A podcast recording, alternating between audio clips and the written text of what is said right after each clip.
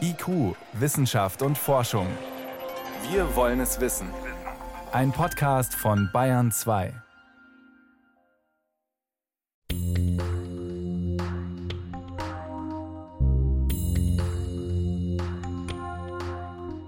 Ihr redet immer über uns, aber nicht mit uns. Das hat ein Jugendlicher in einer Umfrage gesagt zum Thema, wie es der jungen Generation geht. Tatsächlich fällt auf, dass insbesondere beim heiß debattierten Thema Schule nur Virologen, Lehrer und Politiker reden, nicht aber die Schülerinnen und Schüler. Dabei hätten sie sicher viel zu sagen und vielleicht auch Lösungen parat.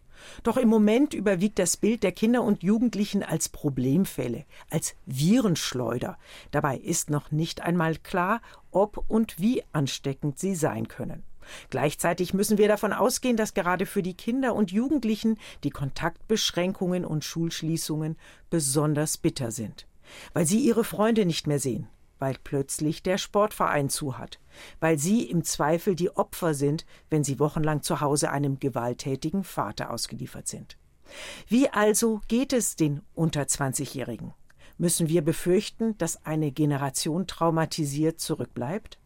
Und haben wir bisher in dieser Pandemie zwar die Älteren geschützt, aber die Jungen vernachlässigt? Droht ein neuer Generationenkonflikt? Darüber wollen wir jetzt sprechen wie immer mit dem Philosophen und Risikoethiker Professor Julian Niederrümelin von der Ludwig-Maximilians-Universität München. Herzlich willkommen. Grüße Sie, Frau Hubner. Zu Gast außerdem heute hier im Studio der Jugendpsychiater Professor Dr. Gerd Schulte-Körne. Er leitet die Klinik für Kinder- und Jugendpsychiatrie, Psychosomatik und Psychotherapie auch an der Universität München. Herzlich willkommen, Gerd Schulte-Körne. Ja, und mein Name ist Jan Rubner, ich bin Wissenschaftsredakteurin beim Bayerischen Rundfunk. Herr Schulte-Körne, ein befreundeter Psychiater hat mir kürzlich gesagt, er habe noch nie so viele schwer depressive, psychisch Kranke, die rückfällig würden, gesehen. Gerade jetzt in der Corona-Zeit. Beobachten Sie das auch? Welche Kinder und Jugendliche kommen denn jetzt gerade zu Ihnen als akute Fälle in die Klinik? Ja, man kann schon sagen, dass die Kinder und Jugendlichen, die bei uns kommen, schwer krank sind. Also, dass es auch tatsächlich eine Zunahme an Problemen gibt.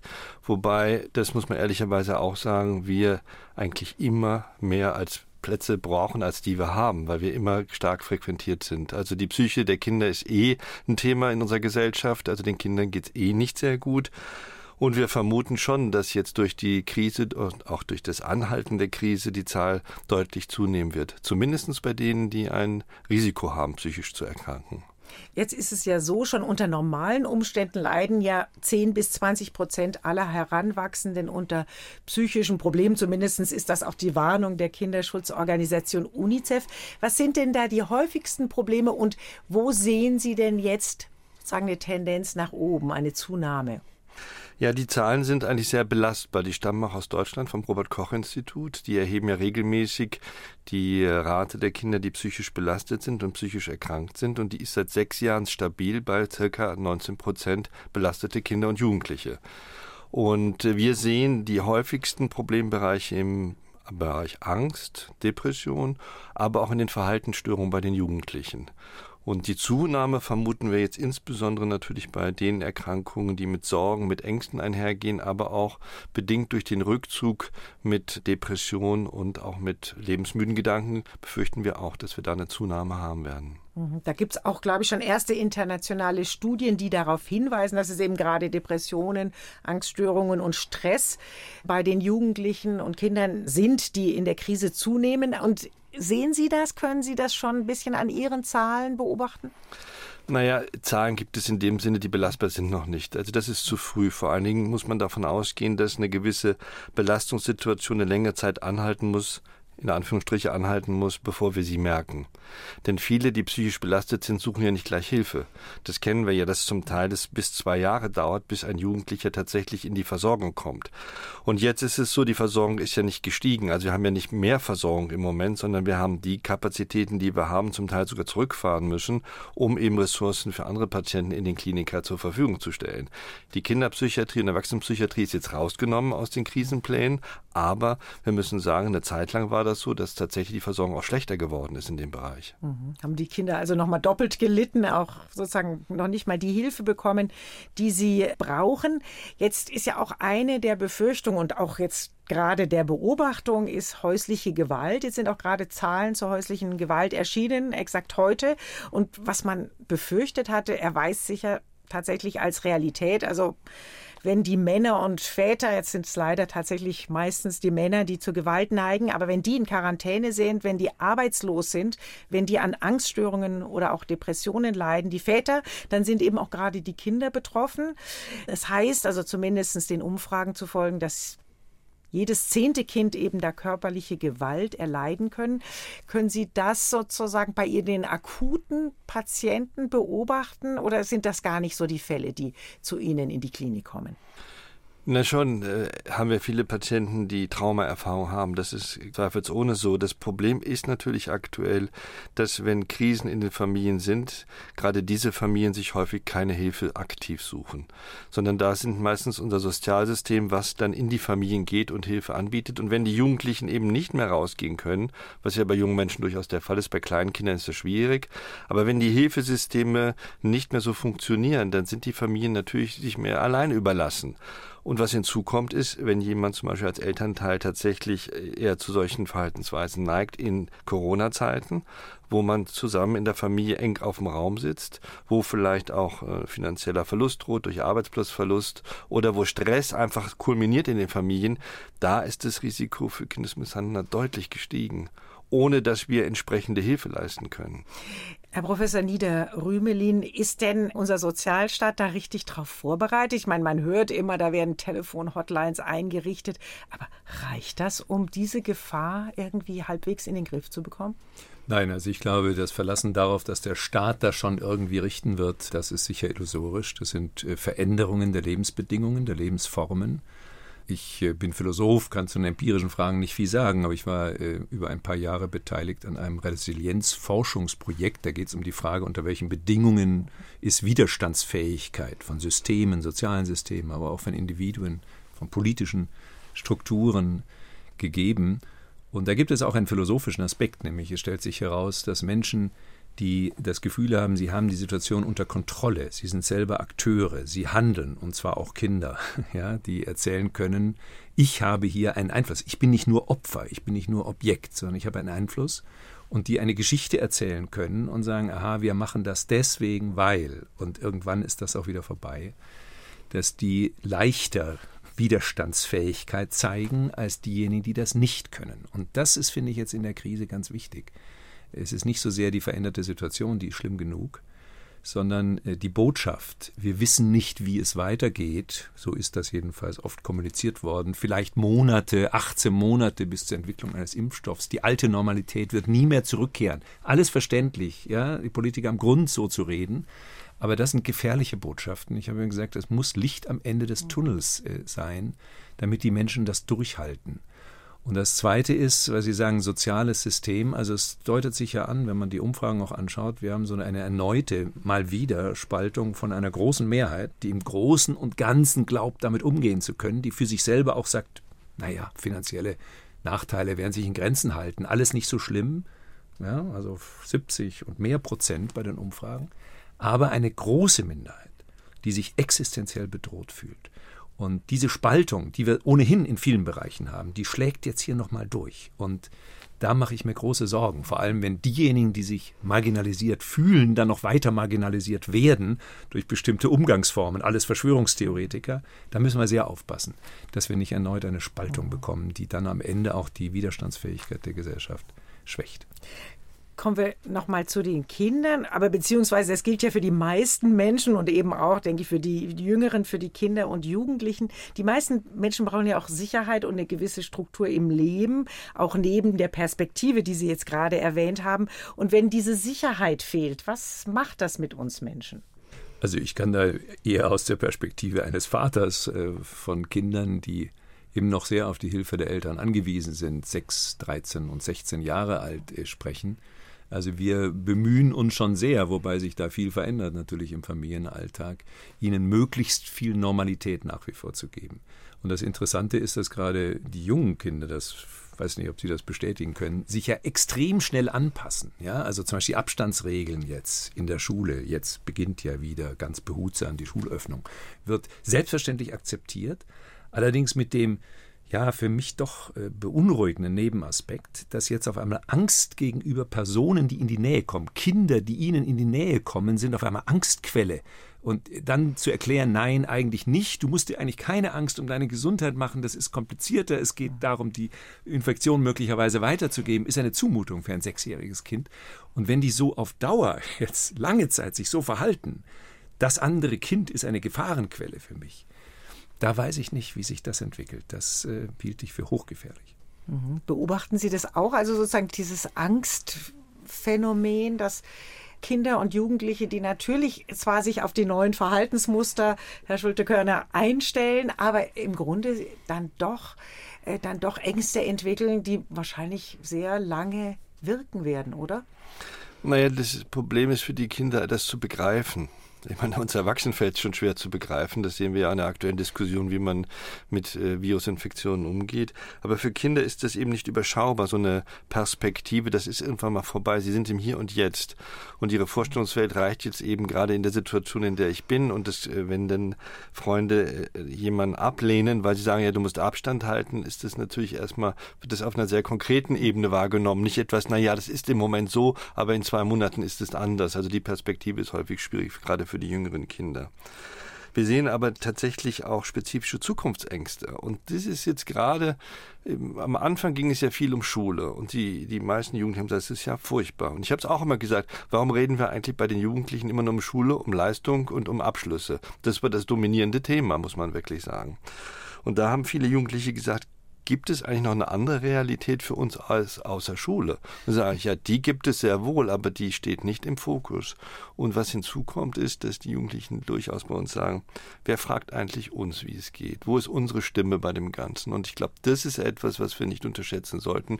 Gerade die Jugendlichen, das haben wir jetzt gerade auch bei der ganzen Frage der Umweltbewegung gesehen, die haben eine sehr klare Meinung und haben auch einen politischen Willen. Und der wird, äh, die, der kommt im Moment nicht vor. Und das ist natürlich, was Gesundheit angeht, eine ganz zentrale Sache. Die Jugendlichen sind für ihre Gesundheit auch selbst verantwortlich und wollen auch Verantwortung übernehmen, aber man muss sie schon dazu in die Lage versetzen. Hm, da würde ich gerne nachher nochmal drauf zurückkommen, wie wir die Jugendlichen sozusagen stärker berücksichtigen können ihnen mehr zuhören können. Noch eine eher medizinische Frage in Richtung Gesundheit. Es fehlen ja auch Therapiemöglichkeiten. Man geht ja nicht mehr zum Arzt, ja. Man erkennt Defizite zu spät.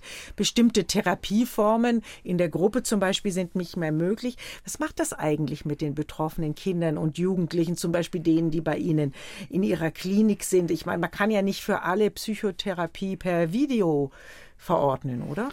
Nein, nein, das kann man natürlich nicht. Das Interessante ist, dass es tatsächlich eine Gruppe von Kindern und Jugendlichen gibt, die entlastet sind sogar in der jetzigen Krise, nämlich die sozial Ängstlichen. Die sagen, wunderbar, im Moment geht's mir richtig gut weil ich bin nicht gezwungen rauszugehen, soziale Aktivitäten zu machen. Ansonsten merken wir eigentlich eine Zunahme von den Jugendlichen, die sagen halt, ich brauche eigentlich den persönlichen Kontakt und habe ihn nicht. Den persönlichen Kontakt sowohl in der Peer Group, auch in der Therapie ist ja die Gruppentherapie extrem wichtig. Das ist, äh, konnten wir eine ganze Zeit überhaupt nicht anbieten und das wurde auch sehr beklagt. Das andere ist tatsächlich, dass sie auch den persönlichen Kontakt zum Therapeut, zur Therapeutin brauchen, auch die Familien. Wir haben viel videobasiert gemacht, aber viele haben auch gesagt, gesagt, wir kommen nicht, solange es nicht wieder der persönliche Kontakt ist. Also das ist tatsächlich ein Problem halt, wobei ich sagen muss, vieles konnten wir videobasiert schon kompensieren und niederschwellig anbieten, aber viele wollten es auch nicht. Ich glaube, wir können festhalten, dass sozusagen viele jugendliche Kinder im Moment sehr stärker noch vielleicht als Erwachsene von der Krise betroffen sind, dass sie nicht immer die Hilfe bekommen, die sie brauchen und dass wir möglicherweise auch erst in ein oder zwei Jahren sehen werden, was die gesundheitlichen Folgen sind, weil viele Ängste bleiben jetzt noch etwas unter der Decke, richtig? Naja, das, die ganzen längsten Studien zeigen das eigentlich. Wenn Traumatisierungen stattgefunden haben, wirken die sehr lange nach. Und das ist dann nicht überwunden, indem man sagt, jetzt geht's mir gerade gut, vieles kommt wieder hoch oder Erfahrungen aus der Krise kommen wieder hoch. Und man darf ja auch nicht vergessen, es gibt ja auch nun auch, wenn es nicht so hohe Fallzahlen sind, doch auch viele Tote. Und die Kinder erleben das ja auch, wenn plötzlich Familienangehörige sterben. Und äh, wie gehen die denn damit um, wenn jemand an Corona stirbt? Also was sind denn da für Hilfen und Begleitungen dabei für die Familien? Und gerade wenn, ich meine, den Nachrichten konnte man sehen, was in Italien los war. Das haben die Kinder und Jugendlichen auch gesehen. Ja, das darf man auch nicht unterschätzen, was jetzt in Amerika passiert.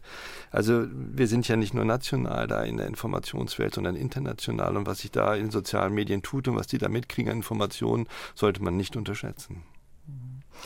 Ja, Fazit, eine ganze Gruppe hier in der Gesellschaft, die Kinder und Jugendlichen bekommen möglicherweise nicht die Unterstützung, die sie jetzt in der Corona-Krise bräuchten.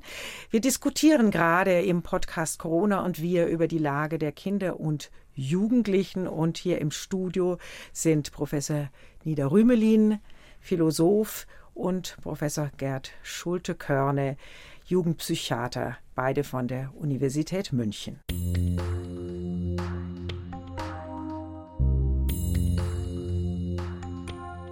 Ja, die Schulen sind zu, die Wirtschaft liegt am Boden. Es werden jetzt Milliarden Schulden für Jahre angehäuft. Das sind ja schwerwiegende Folgen, vor allem für die junge Generation. Und wir wollen jetzt auch diskutieren, ob daraus ein Generationenkonflikt entstehen kann. Und Julian Niederrümelin, insbesondere die jungen Menschen werden ja die Folgen zu spüren bekommen. Das ist auch das vorläufige Fazit der gerade herausgekommenen bundesweiten JUKO-Studie. Man könnte sagen, die jungen Menschen leiden jetzt teilweise damit, ich sage es jetzt mal sehr bewusst zugespitzt, damit Risikopatienten, eben meist ältere Menschen mit Vorerkrankungen geschützt werden. Ist das gerecht? Also Maßnahmen zu denen es keine Alternative gibt. Und am Anfang, angesichts der mangelnden Vorbereitungen, das muss man nun einfach sagen, die Empfehlungen des Robert-Koch-Instituts von 2012 sind nicht umgesetzt worden. Damals eben Empfehlungen, Empfehl wie man mit einer Pandemie, Pandemie die äh, zwangsläufig irgendwann kommen würde, umgehen sollte. Und wir hatten ja Warnschüsse, nicht? SARS, MERS. Das ist schon erstaunlich. Aber angesichts dieser Situation glaube ich, dass es nicht viele Alternativen gab, ähm, als die, die dann am Ende die Regierungen der Länder und des Bundes ergriffen haben. Und insofern kann man dann sagen, ja, es ist ungerecht, aber da es nicht anders geht, ja, ultra posse nemo obligator ist der lateinische Spruch, jenseits des Möglichen ist niemand verpflichtet, musste man in dieser Weise erstmal vorgehen.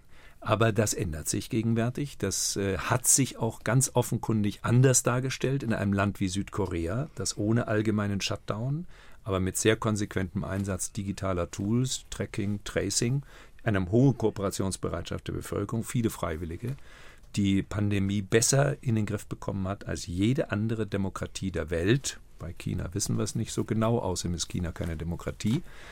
Und wenn wir jetzt in eine längere Phase eintreten, vielleicht sogar eine zweite Welle gewärtigen müssen, dann bin ich der Auffassung, wir müssen von allgemeinen, alle gleichermaßen betreffenden, im gewissen Sinn ungerechten Maßnahmen wegkommen zu spezifischen Maßnahmen, die in erster Linie auf die fokussieren, die Hauptbetroffene sind. Das heißt nicht, dass auch andere am Ende schwer erkranken können, auch sterben können. Das ist aber bei Epidemien generell der Fall. Ähm, und dann auch äh, die Möglichkeit geben, dass diese Ökonomie, die Gesellschaft vital bleibt. Selbst wenn es zu einer zweiten Welle kommt, müssen wir alles tun, damit es nicht nochmal einen Shutdown gibt, weil der würde dann vermutlich die Vitalität so schwer tangieren, dass wir dann auch Probleme hätten, die Gesundheitskrise zu bewältigen. Und um das Gerechtigkeitsthema aufzugreifen, wenn die Infektion bei Jüngeren sich ausbreiten sollte durch Schulbesuch und Kindern und, und Krippenbesuch, das wissen wir nicht, ob das wirklich passiert. Island ist da zum Beispiel sehr optimistisch, dass es nicht passiert. Und in Dänemark hat man jetzt auch noch keine Hinweise darauf. Auch noch keine Hinweise. Es gibt vieles, was dagegen spricht, aber manche sagen, nee, äh, Drosten zum Beispiel, nein, das ist hochriskant. Das werden wir dann sehen.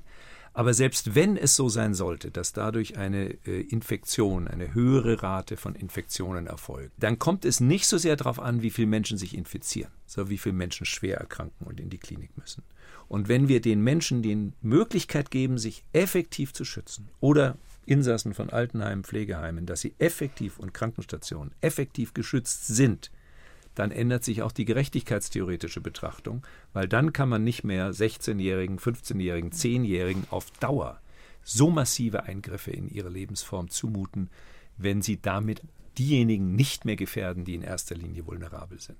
Würden Sie beide jetzt als, Sie als Mediziner, Herr Schulte-Körner, Sie als Philosoph und natürlich auch Familienmenschen und Väter sagen, ist es den Kindern und Jugendlichen auch richtig vermittelt worden? Haben die das auch irgendwo verstanden, dass sie in der jetzigen Situation, wenn man so will, dieses Opfer erbringen, müssen, sollten, um eben eine vulnerable Bevölkerungsgruppe zu schützen. Also mein Eindruck ist, dass die Kinder diese Unterscheidung nicht machen, sondern die sehen, also ich sehe das von Sechsjährigen und Jüngeren, die sehen einfach die drohende Gefahr. Das ist ihnen jetzt vermittelt worden. Sie haben die Bilder, sie schauen manchmal mit den Eltern fern, ja. Äh, sie sind verunsichert und sie verhalten sich risikoavers oder vielleicht sogar bis hin zu ängstlich. Äh, während die Älteren, die 16-Jährigen, 18-Jährigen sagen, naja, das machen wir für euch. Die wissen unterdessen, wie die Risikoverteilung ist. Das machen wir für euch. Und ob das auf Dauer so durchgehalten werden kann, das ist in meinen Augen sehr, sehr zweifelhaft. Mhm. Was hören Sie da, Herr Schulte-Körner? Ja, ich sehe eigentlich eine andere Entwicklung, nicht widersprechend, sondern eine andere Entwicklung insofern halt, dass wir natürlich gerade mit den Jugendlichen in so einer Entwicklungsphase sind, wo die sich gerade erproben, wo sie sich lösen, wo es um Autonomie und Selbstständigkeit geht. Und dann ist natürlich so eine Corona-Pandemie ganz schwierig, weil das natürlich genau diese Erfahrung nicht mehr ermöglicht. Und da wächst eine enorme Unzufriedenheit, die aus meiner Sicht schon längst umgeschlagen ist, jedenfalls bei einer Teilgruppe, die erstens schlecht informiert ist sich auch nicht informieren will und die sehr risikobereit ist. Und das ist aber nicht etwas, was pathologisch ist, sondern das aus der Entwicklung herauskommt, weil die dann so Fantasien haben, das kann mir alles nichts. Ne? Also ich bin groß, ich bin stark, ich äh, was kostet die Welt, ja. Und das ist etwas, was ich eben auch sehr kritisch finde, dass es uns nicht gelingt, diese Gruppe anzusprechen, weil das ist, glaube ich, etwas, äh, was man nicht unterschätzen soll, weil das sind nicht die 16-Jährigen, nur das geht bis 21, also es geht in das junge Erwachsenenalter hinein. Und das ist schon eine Gruppe auch, die, die Potenzial hat, also auch perspektivisch, also Potenzial in jeglicher Richtung, auch, auch politisch vielleicht auch anfällig ist für gewisse Tendenzen. Deswegen würde ich sagen halt, wir haben da ein Problem, wir haben es aber nicht identifiziert und wir haben auch bisher noch keine Methoden, wie wir mit umgehen. Also da, ich glaube schon, dass wir da noch gezielter hinschauen müssen und aufklären müssen. Das heißt, haben Sie da eine Lösung, Herr Niederrümelin? Wie redet man mit dieser Gruppe? Also eine Lösung habe ich nicht, aber vielleicht haben wir an der Stelle einen Dissens. Wenn es uns bis zum Herbst, mal angenommen, im Herbst droht die nächste Gefahr, gelingt das durch Tracing und Tracking und Sicherheitsmaßnahmen und Schutzkleidung und Masken, medizinische Masken für die, die sich wirklich schützen wollen, auch bezahlt natürlich von den Krankenkassen. Wenn uns das bis dahin gelingt, dann können wir den 16-Jährigen sagen, verhaltet euch möglichst vernünftig, aber wir verlangen von euch nicht mehr, dass ihr euch so verhaltet, dass jede Infektion ausgeschlossen ist. Wir wollen die Aktivität in der Gesellschaft, wir wollen, dass die Leute in die Arbeit zurückkehren, wir wollen keinen dauerhaften kulturellen Schaden. Wir sind dann, das kann ich wirklich guten Gewissens sagen, bei allen Unsicherheiten der Daten, außerhalb, also die Bevölkerung außerhalb der Bevölkerung mit Vorerkrankungen und Grunderkrankungen, schweren, die sich äh, angeben lassen, außerhalb dessen sind wir jetzt schon belegbar in der Letalität bei Covid-19 deutlich unter einer Influenza-Epidemie in der Gesamtbevölkerung. Daran lässt sich nichts zweifeln. Es gibt viele Sachen sind zweifelhaft. Das ist nicht zweifelhaft, könnte ich belegen. Ähm, und das heißt, wenn es uns wirklich gelingt, dieses Ausgreifen auf diese Gruppen weitgehend, wenn die das wollen. Es kann, ich habe das Beispiel gebracht mit einem 90-Jährigen, der vielleicht seine Enkel sehen will und sagt, ich erlebe sowieso nur noch zwei Jahre, ich will meine Enkel jetzt sehen, ich will das Risiko auf mich nehmen. Dem können wir es in einer freiheitlichen Demokratie auf Dauer nicht verbieten. Aber ich glaube, Sie haben da gar keinen Dissens, weil Sie sagen ja, wenn wir es schaffen, dieses Infektionsgeschehen so einzugrenzen, dann können wir den Jugendlichen auch die Freiheit geben, die sie brauchen. Ich würde gerne noch ein anderes Schlagwort aufgreifen. Das hat die Deutsche Akademie für Kinder- und Jugendmedizin Medizin aufgegriffen. Und zwar, sie schreibt, dass die Kinder und Jugendliche so gewissermaßen Mittel zum Zweck sind, eben den Schutz von anderen gewährleisten müssen. Und das sei eine Verletzung der persönlichen Würde der Kinder und Jugendlichen. Sehen Sie das auch so? Ja, naja, also ich äh, schließe mich dem nicht an, weil wie gesagt, wir hatten jetzt keine andere Möglichkeit. Es ging ja um den Schutz von Menschenleben. Aber äh, in der Tat, der öffentliche Diskurs äh, entgleitet jetzt ein bisschen in eine Richtung, die hochgefährlich ist. Ich äh, will mal ein vielleicht merkwürdiges Beispiel nehmen. Wir würden viele Menschenleben retten in Deutschland mit einem rigiden und stark sanktionierten Alkoholverbot. Wir sind vernünftigerweise nicht der Auffassung, wir sollten das tun. Warum? Weil wir sagen, die Leute sind primär für sich selbst verantwortlich, für ihre eigene Gesundheit. Und äh, auch wenn wir Menschenleben retten können durch solche staatlichen Maßnahmen, ergreifen wir diese Maßnahmen nicht. Jetzt kann man sagen, es geht nur um dich selbst. Bei Infektionskrankheiten geht es auch um andere. Naja, wir haben viele risikobehafteten Praktiken. Wir nehmen am Autoverkehr teil. Wir machen äh, Sportarten, bei denen wir auch andere gefährden, wie zum Beispiel Skilaufen und so weiter und so weiter.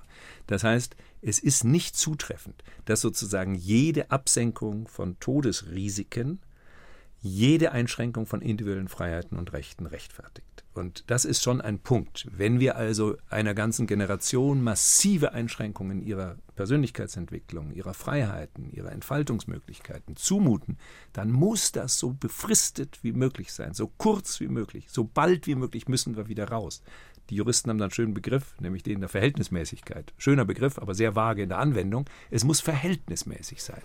Und ich hoffe, dass wir bald in eine Lage kommen, die uns eben diesen Konflikt zwischen individuellen Freiheiten, Autonomie, Entwicklungschancen einerseits und Gesundheitsschutz andererseits wenigstens abmildert. Eine Frage an Sie beide. Jetzt fordern ja die Kinder- und Jugendärzte, Schulen und Kitas einheitlich und schneller zu öffnen. Dagegen gibt es ja auch Widerstand, insbesondere in Bayern ist man da ja nicht gerade auf der schnellen Seite. Was sollen wir denn jetzt machen in Sachen Schulen? Schnell öffnen für alle? Was sagt der Mediziner? Da gibt es, glaube ich, nicht die Antwort drauf. Ich finde das sehr schwierig. Ich weiß von, von verschiedenen Diskussionsrunden auch mit politischen Vertretern, wie schwer das ist, in die Öffentlichkeit zu tragen, gerade wenn man die Abwägung macht, die wir gerade diskutieren. Was man jetzt sieht, ist, dass die Umsetzung von Hygiene- und Abstandsregeln in Schulen extrem schwierig ist. Und zur Umsetzung, also es gibt keine einheitliche Umsetzung. Viele Schulen sind da sich selbst überlassen. Ich sehe das in der Praxis extrem schwierig. Und ob es den gewünschten Effekt erzielt, wissen wir nicht. Ob das im Umkehrschluss jetzt heißt, also wir machen alles auf und wir tun so, als wenn es das nicht gäbe. Allein was die Ängste bei den Lehrkräften angeht, sollte man das nicht unterschätzen. Auch wie viele Lehrkräfte jetzt äh, sozusagen nicht freigestellt ist, aber nicht direkt in den Kontakt mit den Schülern und Schülerinnen kommen, ist schon beeindruckend ich glaube, das kann man nicht von heute auf morgen zurückdrehen, das Rad. Das ist da, die Ängste, und mit denen muss man auch umgehen. Also wenn ich jetzt das äh, so beobachte, würde ich sagen, ein gestufter Plan, der vernünftig ist und der sozusagen gewisse Risiken mindert, ist sicherlich sinnvoll, aber da stimme ich Ihnen auch zu, es muss eben Grenzen geben. Bis dahin machen wir das, es muss überschaubar werden, es muss kalkulierbar werden. Also das Unbestimmte daran macht, glaube ich, gerade auch den Unmut aus und die Uneinheitlichkeit macht Unmut in der Bevölkerung Bevölkerung, auch bei den Beteiligten im Schulsystem und vor allen Dingen auch diese vielen, vielen Regelungen. Also man kann auch etwas überregulieren. Und ich sage immer, auch bei uns in der Klinik, das Wichtigste ist Abstand und Mund-Nasenschutz. Ja, und Hände waschen. Das ist das Wichtigste. Viele andere Dinge sind nicht so wichtig. Da wissen wir auch, die wirken gar nicht so stark. Aber das äh, muss man eben halt jetzt sagen, halt, okay, wir machen jetzt eine Phase, da setzen wir es in Schulen um, aber dann ist auch vielleicht Schluss. Herr Niederrümelin, wünschen Sie sich das für Ihre Kinder auch und für alle anderen, dass jetzt dann endlich mal jemand sagt, okay Leute, ab September nach den großen Ferien machen wir die Schulen wieder auf? Man kann es auch umgedreht beantworten. Man kann sagen, wenn wir jetzt ein weiteres Schuljahr ja, dieses Schuljahr ist sowieso jetzt unter der Corona-Krise gewissermaßen völlig verändert und wenn man es flapsig sagt, auch verkorkst. Übrigens auch deswegen, weil die staatlichen Schulen nicht in der Lage waren, mit digitalen Tools den Unterricht noch aufrechtzuerhalten. Anders als viele Privatschulen. Das tut mir leid, das sagen zu müssen, aber das ist schon auffällig. Wenn man es umgedreht sieht und sagt, stellen wir uns doch mal vor, wir gestalten das nächste Schuljahr, was im Herbst dann beginnt, im September, nach dem Muster der letzten Monate. Was bedeutet das? Was bedeutet das für die Eltern? Was bedeutet das für die Kinder? Was bedeutet das für die Gesamtgesellschaft? Ich glaube, da muss man gar nicht lange nachdenken. Die Antwort lautet, das geht auf keinen Fall. Dann haben wir eine derartige Selbstbeschädigung der Gesellschaft, die wir in Kauf nehmen. Das kann nicht sein. Und deswegen müssen wir alles tun, um es möglich zu machen. Und klar, ich gebe Ihnen völlig recht, eine gewisse Einheitlichkeit ist wünschenswert, was klare Orientierung gibt. Andererseits, Uneinheitlichkeit hat den Vorteil, man sieht, was funktioniert und was funktioniert nicht. Ich meine, schauen wir eben, wie ist das in Island? Wie ist dort, die haben ja nicht einmal mehr Schutzmaßnahmen in den Schulen und Kindergärten. Wie wirkt sich das dort aus? Wie wirkt sich das in Südkorea aus? Gut, da tragen sie Masken, aber ansonsten ist das auch normaler Schulbetrieb dort. Und dann sieht man, ob da wirklich die Risiken so groß sind oder ob wir, wie gesagt, mit dieser Stratifikation, also Risiken dort bekämpfen, wo sie besonders hoch sind, nicht dann besser fahren und sagen, die Jugendlichen dürfen jetzt wieder ganz normal ihr schulisches und privates Leben leben. Ab Herbst, ab Herbst, sicher nicht jetzt in den nächsten Wochen, aber ab Herbst. Und wir müssen sehen, dass wir die Gesellschaft darauf vorbereiten, dass wir die vulnerablen Gruppen auch wirklich effektiv schützen. Mhm. Also ich fasse zusammen, eine Rückkehr zur Normalität ist schon auch zwingend, um die Gesellschaft nicht weiter zu spalten. Ich sehe Sie nicken. Absolut.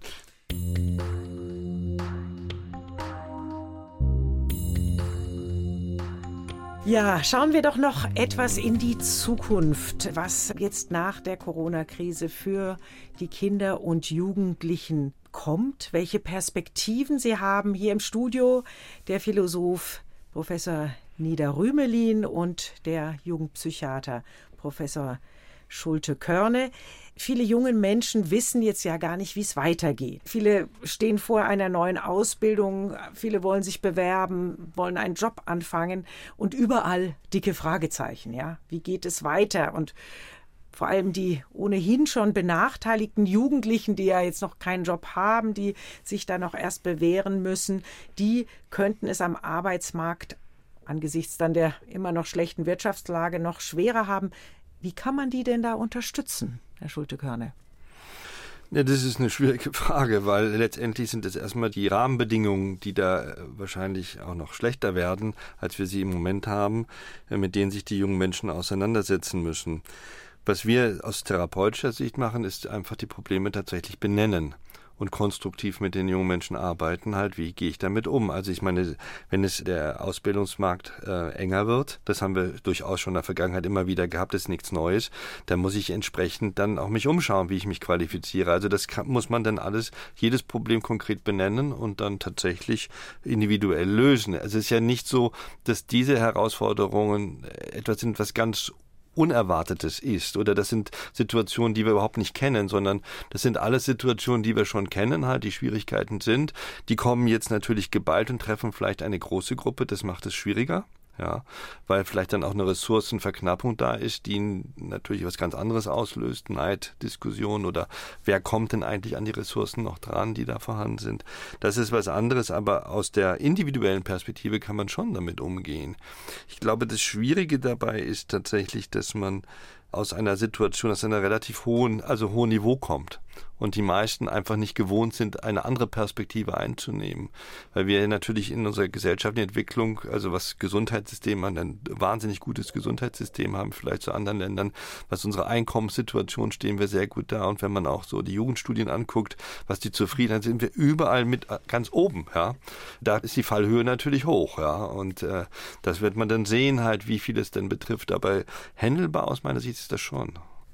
Wo bleibt das Positive? Das Positive ist, äh, Stichwort Resilienz, dass zum zweiten Mal 2009 ja in einer kleineren Krise, ja, die erschien uns damals riesengroß, die Weltfinanzkrise 2009-10 und dann folgende Staatsschuldenkrise, dass zum zweiten Mal sich erweist, dass Deutschland vielleicht im internationalen Vergleich viele Nachteile hat, Digitalisierungsrückstand und so weiter. Auch das Schulsystem wird immer kritisiert, da halte ich manchmal dagegen, so schlecht ist das gar nicht, wie es immer heißt aber dass offenbar das Sozialsystem erstaunlich widerstandsfähig ist. Das hat sich damals in dieser kaum ähm, Arbeitslosigkeit hat sich kaum erhöht, um dann wieder weiter zu fallen. Die Arbeitslosigkeit fällt bei uns seit 2005 massiv.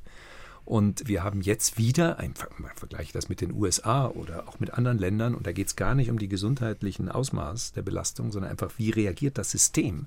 Wir könnten auch Arbeitslosigkeitszahlen haben, die durch die Decke gehen wenn wir nicht entsprechend klug reagieren würden. Also das ist das Positive. Das Negative ist, dass diese mühsame Aufbauarbeit, ja, ich war ja mal auch Mitglied einer Bundesregierung, wo sich das abzeichnet, es kann so nicht weitergehen, Anfang der Nullerjahre, die Agenda-Reformen, die viel Stress bedeutet haben für die Gesellschaft, die aber die Arbeitslosigkeit halbiert hat, die Massenarbeitslosigkeit halbiert hat. Und dann 2009 nochmal eine Krise und dann die Staatsschulden zu decken. Dieses, diese ganze Aufbauarbeit, ja, die über jetzt 15 äh, Jahre, 14 Jahre, dass die jetzt weitgehend erstmal wieder verloren ist. Und das ist für die Älteren hm, relativ harmlos. Die erinnern sich noch an die Zeiten, wo es sehr viel schwieriger war.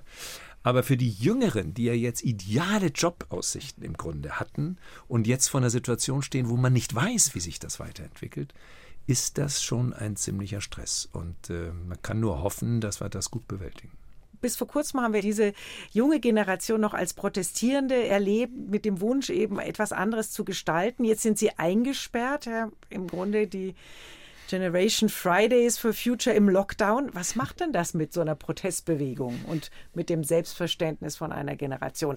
Fridays for Future ist noch mal jünger als die, die Jahr für Jahr dann in meine Vorlesungen kommen. Die sind 19, 20, manche sogar unterdessen erst 17, 18, also nicht weit davon entfernt. Und ich glaube schon, die äh, nicht nur Fridays for Future, sondern generell, es hat eine Repolitisierung stattgefunden. Es ist eine sehr sensible Generation, wird ja auch manchmal kritisiert, vielleicht sogar übersensibel, überempfindlich die interessanterweise sehr auf wissenschaftliche Rationalität und Ethik setzt. Das ist ein ganz offenkundiges Phänomen, was schon vor Greta zu beobachten war.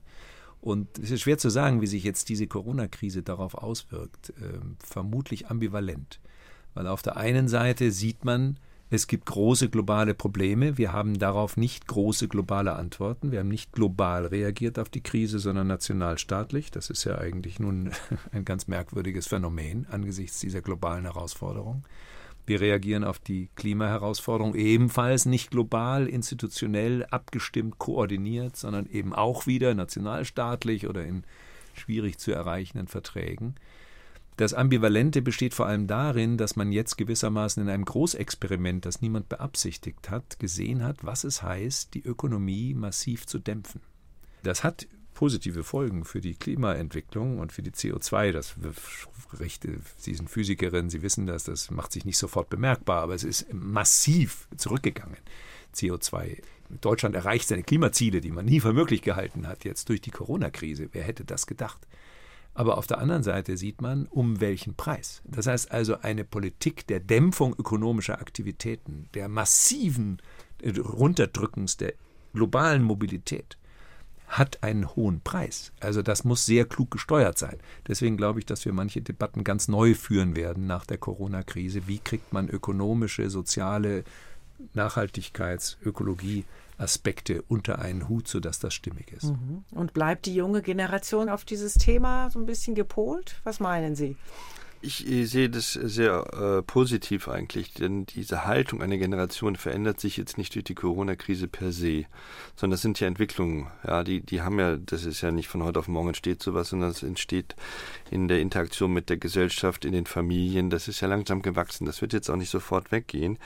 Die Frage ist eigentlich, welche Rolle sie in der Öffentlichkeit spielen. Also gibt es da also tatsächlich jetzt auch wie bei der Umweltbewegung da auch eine Stimme? Gibt es da irgendwann jemand, der sagt halt, also so gehen wir damit um, was die, sagen wir mal, die Elterngeneration da macht, das ist ja doch Stückwerk. Wir müssen da andere Positionen beziehen. Das fände ich jetzt interessant, ob sich sowas entwickelt. Also das könnte ich mir vorstellen sogar, dass von gerade von den jungen Leuten da auch mal ein Impuls kommt und, und ein öffentlicher Impuls auch. Aber das wird sich zeigen, ob das, also je länger die Krise andauert, desto wahrscheinlicher würde ich sogar so etwas halten. Jetzt hatten Sie, Herr Schulte-Körner, am Anfang auch gesagt, wir müssen den Jugendlichen wieder stärker eine Stimme geben. Der Grünen-Chef Robert Habeck hat ein Wahlrecht ab 16 Jahren gefordert. Der Kinderschutzbund will sogar ab 14. Ist denn das der richtige Weg oder ist das ein möglicher Weg oder was könnte man sich sonst noch vorstellen, um eben Kindern und Jugendlichen eine stärkere Stimme in unserer Gesellschaft zu geben? Da müssen Sie den Politiker fragen. Na, dann erstmal Sie. Wie, wie, würden Sie es denn machen als Psychiater? Naja, ich, ich sage mal so, halt mit dem Wahlrecht ab 16, da kann ich sehr gut mitgehen, weil ich, wir haben immer wieder die Diskussion in der Versorgung von Kindern und Jugendlichen, ab wann sind sie eigentlich in der Lage, die eigene Tragweite der Erkrankung zu beurteilen und die Konsequenzen davon. Wie sehr willigen Kinder und Jugendlichen Behandlung ein und Aufklärung. Das ist ständig unser Thema. Und ich sehe, dass äh, früher da sehr wenig den jungen Menschen zugetraut wurde und dass die Verantwortung ausschließlich bei den Eltern lag. Rechtlich ist es auch noch so. Aber wir sehen zunehmend, das finde ich auch richtig, dass die Kinder eigentlich viel früher in der Lage sind, solche komplexen Zusammenhänge auch zu verstehen, wenn man sie aufklärt, wenn man sie entsprechend altersgemäß aufklärt und einbezieht in Entscheidungsprozesse. Und das finde ich eigentlich sehr interessant, dass wir jetzt zunehmend auch international diskutieren, wie ist die Partizipation der jungen Menschen jetzt im Gesundheitswesen? Ja, welche Mitsprache haben sie eigentlich in der Auswahl der Behandlung und auch in der Beurteilung, was für sie gut ist und nicht? Und das finde ich etwas, und da erlebe ich das, je mehr man das praktiziert, sieht man, dass da viel geht. Und dass da viel mehr geht, als man früher gedacht hat. Also von daher fände ich eine Öffnung, aber es setzt voraus, dass wir sie auch ernst nehmen dass wir uns auch die Zeit dafür nehmen, dass wir sie auch entsprechend informieren und die Informationen auch zur Verfügung stellen. Also sozusagen, das bedeutet auch, wenn man junge Menschen mündiger macht in politischen Entscheidungsprozessen wie auch in Gesundheitsentscheidungsprozessen, dass man sie dazu in die Lage versetzt. Und das ist für mich eine Zukunftsperspektive, durchaus. Mehr Partizipation ist anstrengend wahrscheinlich, aber ein wichtiger, richtiger Weg oder würde Ihnen jetzt das Wahlrecht reichen, Herr Niederrümelin? Also wenn man so zurückblickt in die Geschichte, dann ist es ja eine durchaus paradoxe Entwicklung. 14-Jährige haben früher eine Lehre begonnen. Sie waren dann drei Jahre später schon Gesellen. Sie haben Geld verdient, sehr viele, zwei Drittel, drei Viertel des Jahrgangs. Heute sind die meisten Jugendlichen, und zwar unabhängig davon, ob sie studieren oder nicht studieren, das hat sich sehr stark angeglichen, sehr viel länger ökonomisch abhängig von den Elternhäusern und sie verzögern auch den Eintritt ins Berufsleben. Die Schleifen sind offenkundig. Ja, wir haben Bildungspolitik hat versucht, das äh, zu verkürzen, zu beschleunigen. Es hat überhaupt nichts gebracht, weil die Jugendlichen reagieren durch sozusagen Verzögerungsakte. Das ist auch ein interessantes Phänomen. Auf der anderen Seite, was äh, Sie auch gerade sagten, man mutet und traut Kindern mehr zu. Ja, nicht nur in der Psychotherapie äh, und so weiter, sondern generell. Äh, Eltern beziehen die Kinder ein. Das heißt nicht mehr, solange du hier deine Füße unter dem Tisch hast, entscheide ich. Auf so eine Idee kommt fast niemand mehr.